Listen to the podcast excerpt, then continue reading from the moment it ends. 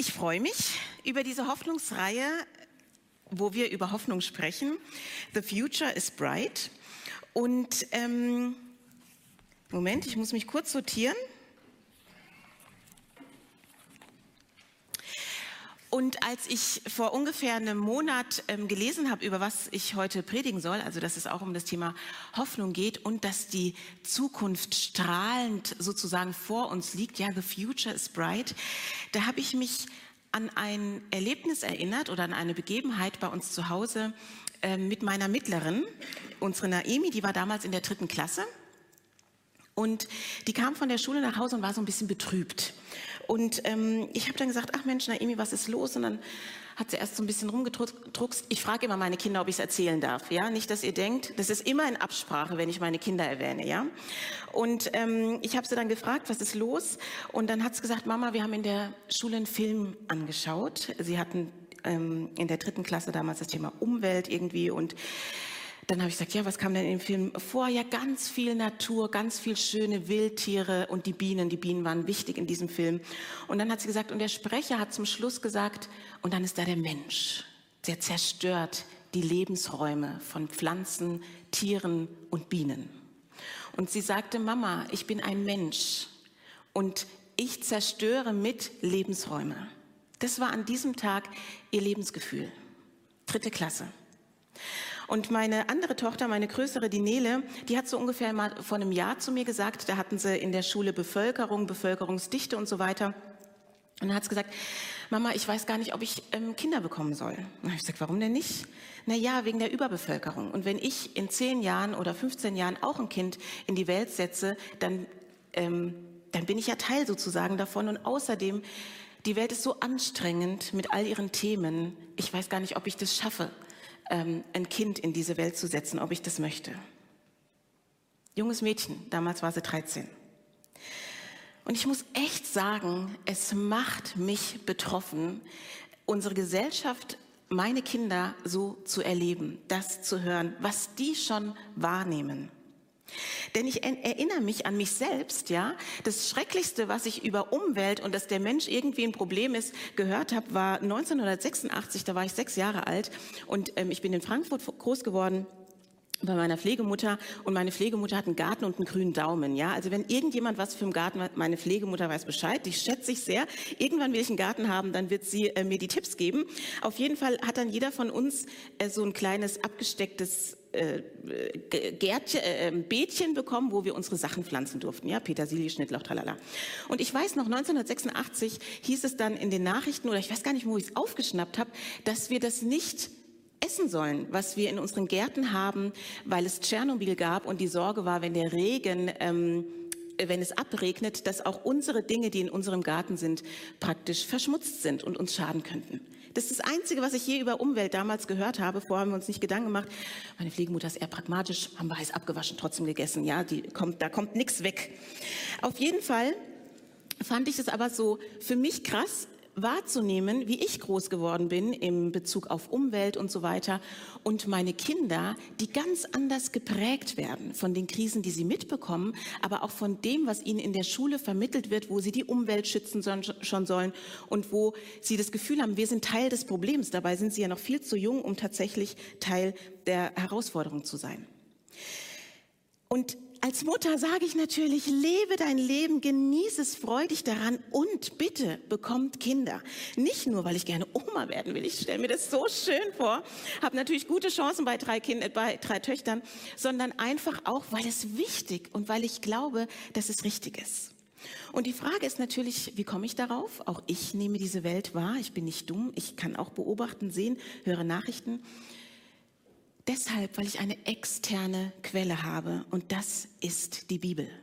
Und wenn wir dort hineinschauen, dann sehen wir und lesen von einem lebensbejahenden Gott. Ein Gott, der immer wieder neu Leben schenkt über Generationen hinweg, durch Krisen hindurch. Und ich möchte euch den Text gerne vorlesen, um den es heute zentral gehen soll, aus Jeremia, Jeremia 29, 1 bis 7, muss mich direkt entschuldigen. Gell? Ich habe es voll verpeilt, dem Beamer den Text mitzugeben. Also guckt an eure Handy-Apps, ja, haben ja viele mittlerweile die Bibel auf dem Handy oder in eure Live-Bibel. Es tut mir leid, ich habe es vergessen. Ich werde es euch jetzt einfach nur vorlesen.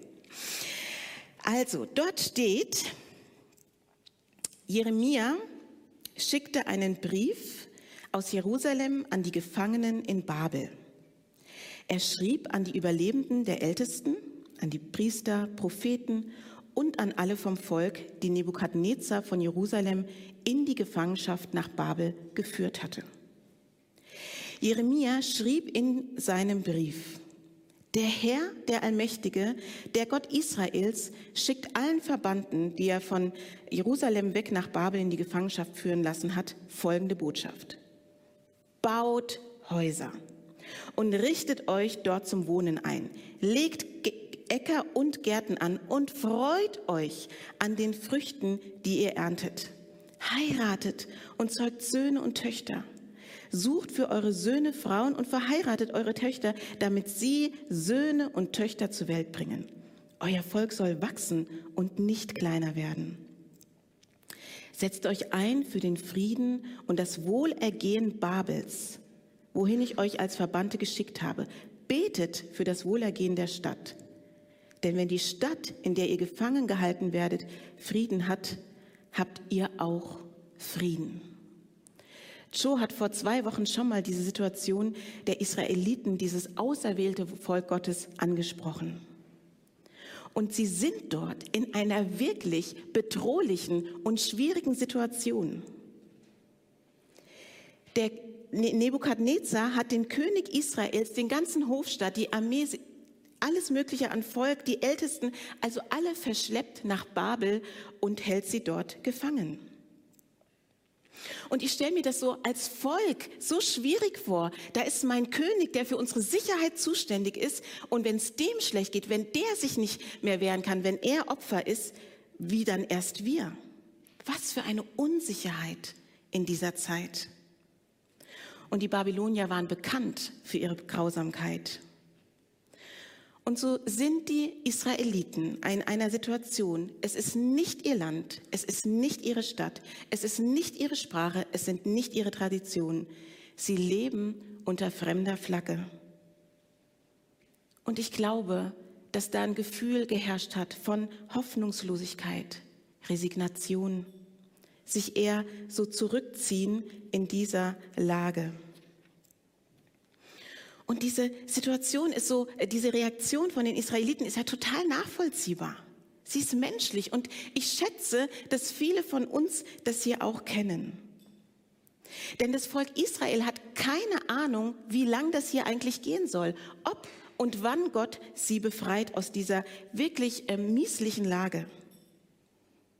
Und ich glaube, wenn wir so in unser Menschheit, Menschsein hineinblicken, dann gibt es würde ich jetzt mal ganz grob sagen, so zwei Arten von Krisen. Ich möchte es gern an einer ähm, Krankheitsdiagnose festmachen. Wenn du zum Arzt gehst und er gibt dir eine schwere Diagnose, sagt aber 98 Prozent Heilungschancen, dann hat man das Gefühl, ich habe eine Perspektive, auf die ich hinarbeite, hinlebe.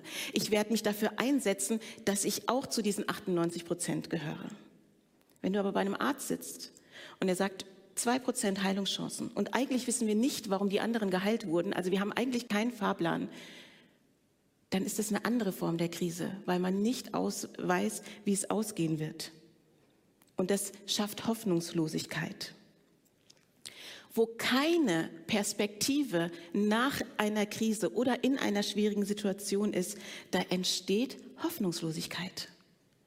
Und ich glaube, dass viele von uns das erleben, wenn wir in diese Welt schauen und den Ukraine-Konflikt betrachten. Was heißt betrachten? Das klingt jetzt ein bisschen, als würde man ein Kunstwerk betrachten. Also eher so geschockt zuschauen.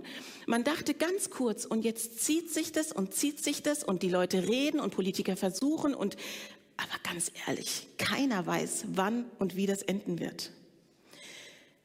Manche von uns kämpfen immer noch von diesen Nachfolgen unserer Corona-Zeit, egal ob jetzt gesundheitlich oder einfach von diesen Einschränkungen, von diesen Regeln, die so einen bitteren Geschmack bei vielen hinterlassen haben.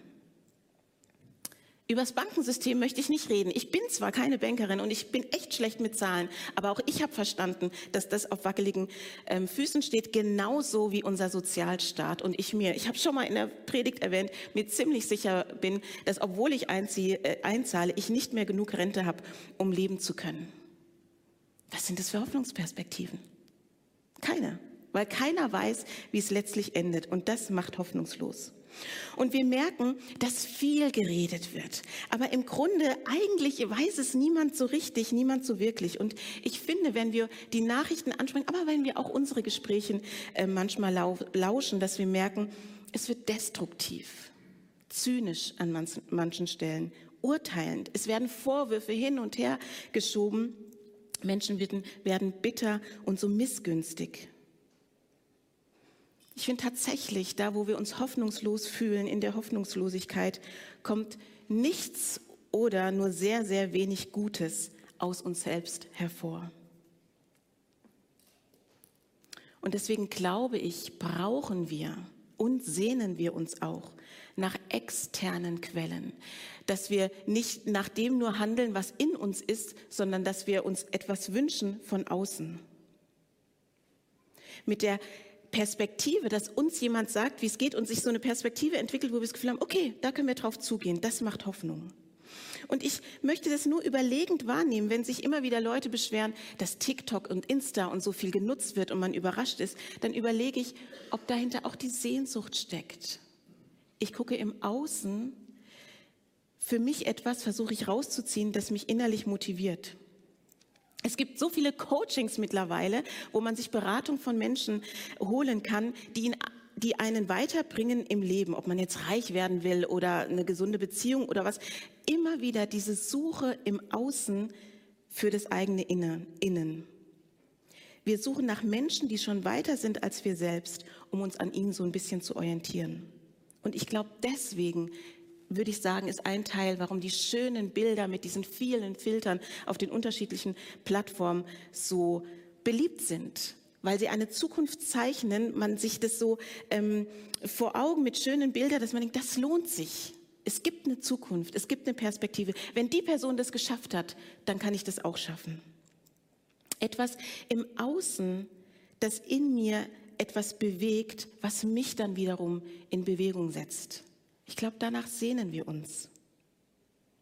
Und ich finde es immer wieder interessant, wenn ähm, es auf diesen Plattformen ne, wie Insta und TikTok und so dann Leute gibt, die sagen, ja, wir brauchen mehr Realität dort, ja, mit diesen ganzen Filtern und all diese Erfolgsgeschichten, das brauchen wir nicht. Und dann denke ich immer, ich weiß es nicht, weil ich glaube, keiner will eine verzweifelte Mutter in Real Life sehen.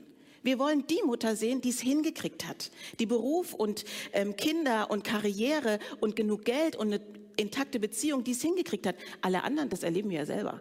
Diese Spannungen, das, das, was uns traurig macht und so, das wollen wir nicht sehen. Wir wollen die Erfolgsgeschichte sehen. Wir wollen nicht den Arbeitslosen sehen, der seine hundertste Bewerbung ähm, zurückgeschickt bekommen hat und traurig und frustriert und gekränkt und ähm, zu wenig wertgeschätzt wird. Das wollen wir doch nicht sehen in Real Life.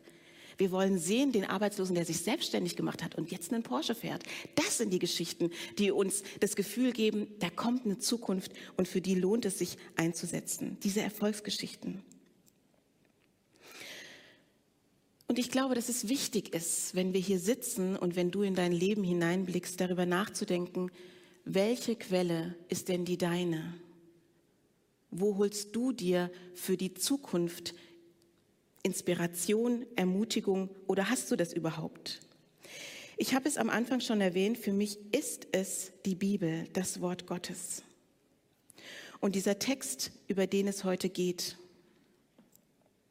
Und das Erste, was mich also ich, ich bin ja ein Riesenfan der Bibel. Das liegt natürlich auch daran, dass ich total gerne lese und diese Geschichten darin so abgefahren finde, ja, was Leute mit Gott erlebt haben, wie sie Krisen gemeistert haben. Ich bin immer wieder überrascht und es, es geht, vergeht praktisch kein Tag, wo ich nicht reingucke und irgendein Vers mich anspricht. Ich schätze das Wort Gottes so sehr.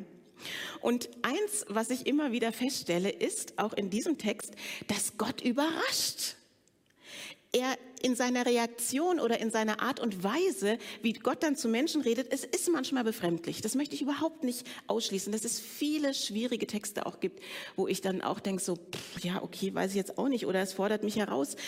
Aber es sind ganz viele dabei, wo wir überraschend sind und überrascht sind. Und ich wünsche mir immer mehr, je älter ich werde, dass ich praktisch die Bibel nicht lese und praktisch mein Denken ähm, also dass sich die Bibel meinem Denken anpassen soll, Das machen wir ja manchmal so, ja, sondern ich wünsche mir immer mehr, dass die Bibel dasteht und sich mein Leben nach der Bibel ausrichtet.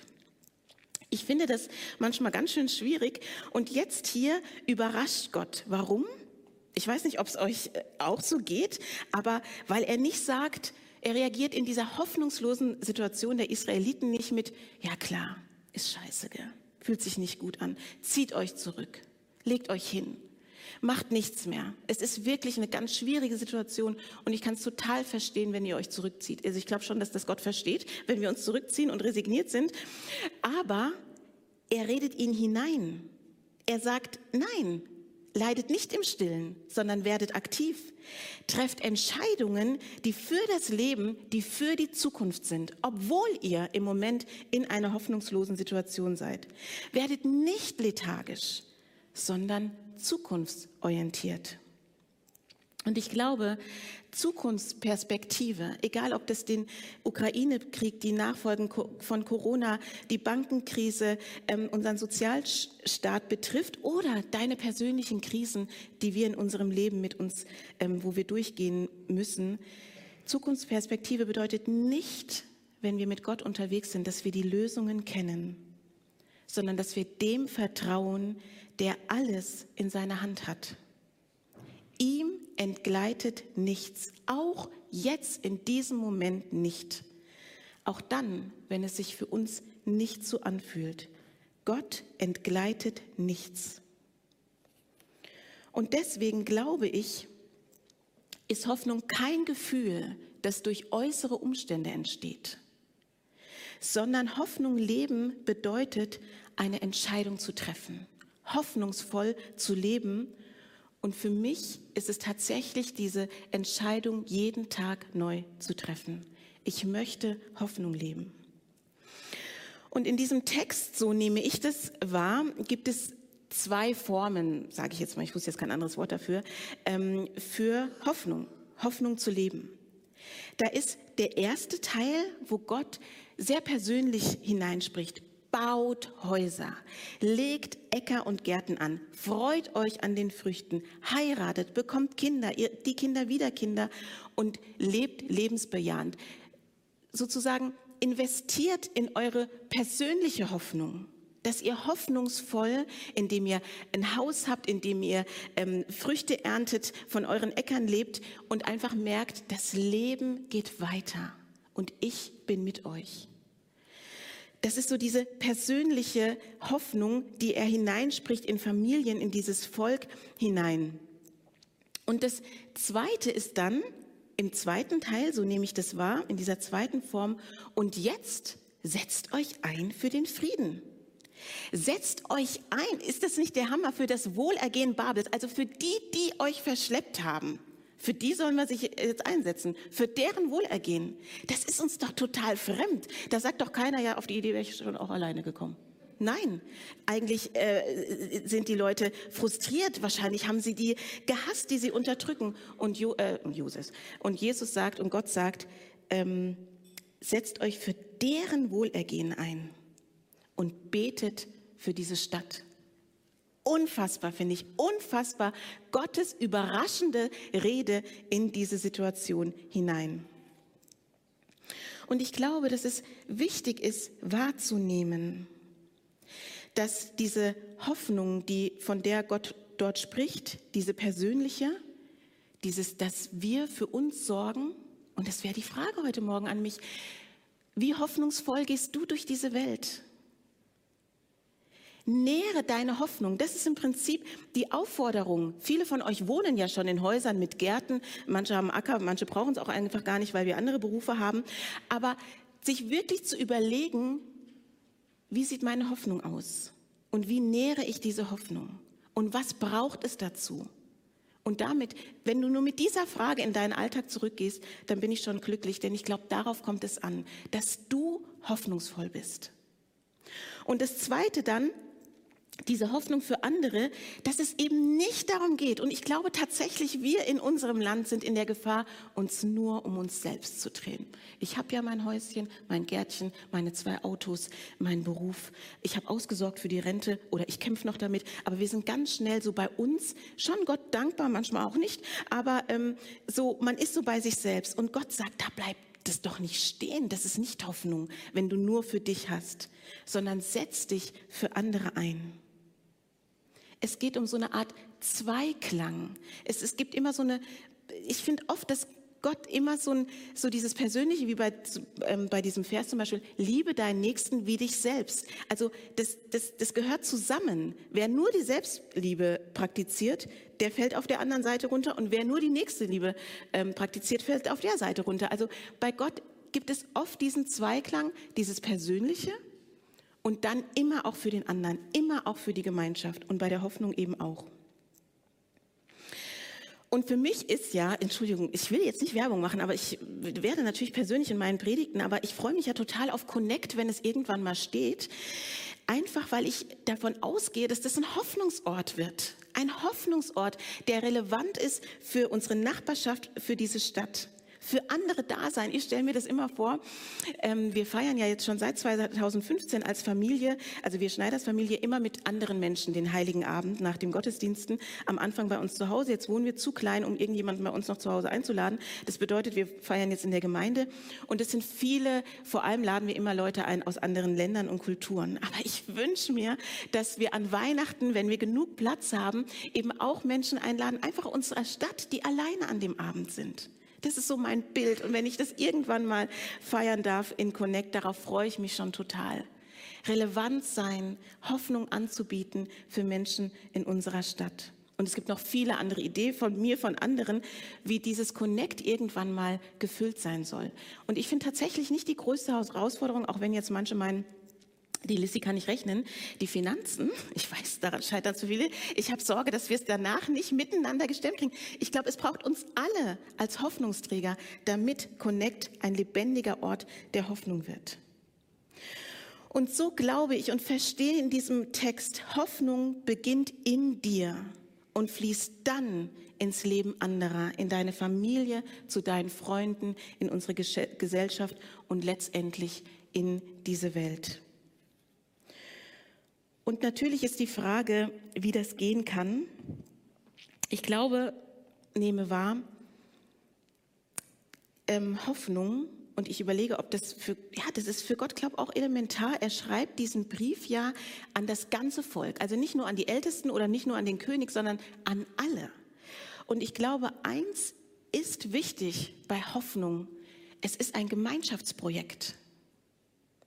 Ich, wir selber als Familie gehen gerade durch eine ganz, ganz schwierige Zeit. Ich weiß, das denkt man immer nicht, wenn man hier vorne steht, aber das ist tatsächlich so. Und mein Alltag ist im Moment sehr, sehr anstrengend und belastend. Und ich schätze es so, wenn mich die Hoffnung verlässt, dass ich Freundinnen habe, die mir WhatsApp-Nachrichten schreiben, die mir einen Bibelvers schreiben. Es gibt immer jemand, der irgendwie an uns als Familie denkt. Und wo ich die Hoffnung zu verlieren scheine, mich jemand erinnert, wir gehen gemeinsam. Ihr schafft es als Familie, aber auch jetzt für unsere Hoffnungsperspektive. Gott ist mit uns. Und ich mochte es so sehr, dass in dieser Zeit, die für uns gerade schwierig ist, eine Freundin mich angerufen hat, gesagt, du Lissy, mir geht's ja gerade so schlecht, kannst du kurz, ähm, dass wir miteinander beten? Und für ihr Thema war ich überhaupt nicht hoffnungslos, sondern habe ich gedacht, da ist Gott mit dir und habe sie ermutigen können. Und ich glaube, deswegen braucht es uns alle. Es ist ein Gemeinschaftsprojekt, wo wir miteinander uns erinnern, miteinander ähm, Hoffnung leben und nicht am Rand stehen und denken, jetzt gucke ich mal zu, wie der andere scheitert. Ne? Es war mir gleich klar, dass das nicht klappt. Nein, sondern dass wir als hoffnungsvolle Menschen durch dieses Leben gehen, als Christen, als Gemeinde.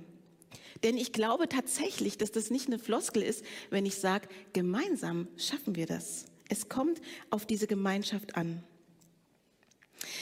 Und das, was mir noch wichtig ist, ist dieses Hoffnungsthema, auch jetzt für die Israeliten, das ist nicht so ein nice to have Ding, ja, sondern es ist ein Auftrag, den Gott den Israeliten hier gibt und ich glaube auch, den Gott uns gibt, weil es braucht Hoffnung in dieser Welt.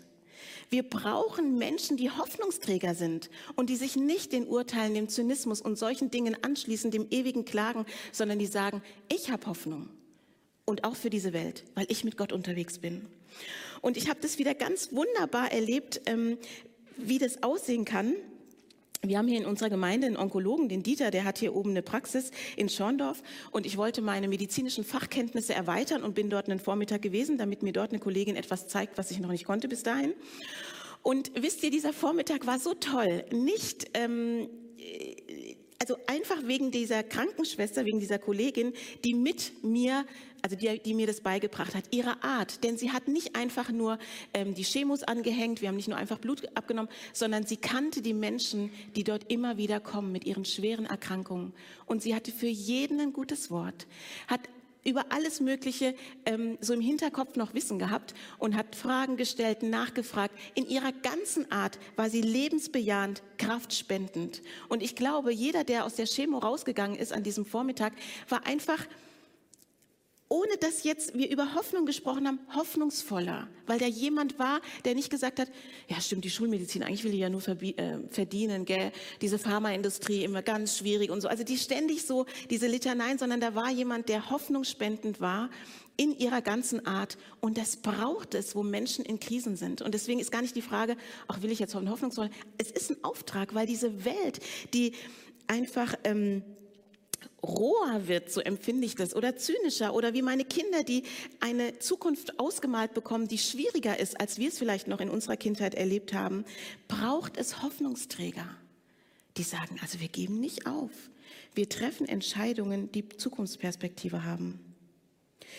Und was dieser Text auch noch sagt, indem Gott sagt, betet für diese Stadt, betet für ihr Wohlergehen, Hoffnung und Hoffnungsperspektive muss errungen werden, und zwar im Gebet.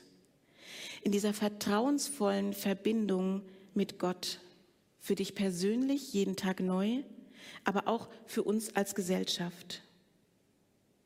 Dass wir lebensbejahend durch diese Zeiten gehen.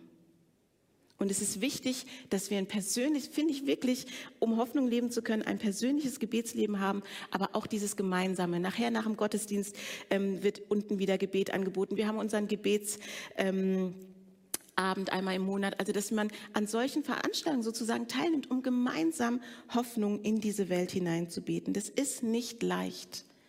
Auch das empfinde ich als etwas Übernatürliches, weil wir kriegen schnell den Stempel, die, die wir Hoffnungsträger sein wollen, naiv zu sein, die Welt nicht zu kennen. Doch, wir kennen sie auch. Und sie schmerzt. Aber wir schließen uns nicht diesem negativen Gedanken nur an. Wir wollen Hoffnung leben. Und es gibt im Neuen Testament Geschwister, nenne ich sie immer. Es ist der Glaube und die Geduld. Glaube und Geduld, die gehören zusammen, weil Gott an den wenigsten Stellen, auch wenn er im Neuen Testament immer mal wieder was eine Heilung von jetzt auf gleich passiert, aber das, die Bibel hindurch kennt ganz viel Prozesse. Und deswegen braucht es auch für die Hoffnung den Glauben und dann die Geduld, das beharrliche, ausdauernde Gebet, das auch im Neuen Testament erwähnt wird. In Prediger steht ein Vers, den möchte ich jetzt zum Schluss noch vorlesen. Da steht, Gott hat allem auf dieser Welt dieser Vers ist so schön, ja, schreibt ihn euch auf. Ähm, also Prediger 3, Vers 11. Gott hat allem auf dieser Welt schon im Voraus seine Zeit bestimmt. Er hat sogar die Ewigkeit in die Herzen der Menschen gelegt, gelegt. Aber sie sind nicht in der Lage, das Ausmaß des Wirken Gottes zu erkennen. Sie durchschauen weder, wo es beginnt, noch wo es endet. Wo wir hoffnungslos sind, da ist es natürlich verständlich, weil wir immer nur unsere Perspektive sehen unsere Möglichkeiten, unsere Erfahrungen kennen. Aber wir leben mit einem großen Gott, mit dem großen Gott. Und ich weigere mich, ob jetzt in meiner persönlichen Familiensituation oder was das die Welt angeht, ich weigere mich, resigniert und destruktiv zu werden. Sondern solange es Saat und Ernte gibt, solange es Kälte und Hitze gibt, solange es Sommer und Winter gibt, solange es Tag und Nacht gibt, schließe ich mich dem Hoffnungsgedanken Gottes an, weil er mit uns durch diese Welt geht und weil er uns die Kraft gibt, Hoffnungsträger zu sein. Ich bete noch. Herr Jesus Christus, ich danke dir ganz arg dafür, dass du mitten unter uns bist. Jetzt, wenn wir in unsere Woche zurückstarten und dass du jede Situation, durch die wir gehen, kennst, wahrnimmst, darum weißt. Und ich wünsche mir, dass du uns immer wieder jeden Einzelnen, wie er es braucht, ausrüstet mit Hoffnung, dass wir Hoffnungsträger sind in dieser Welt. Es kommt nicht aus uns heraus. Du bist unsere Quelle. Dafür danke ich dir, dass du erfahrbar und nahbar bist. Und dafür preise ich dich. Danke für deine Gegenwart in dieser Welt. Dir entgleitet nichts. Amen.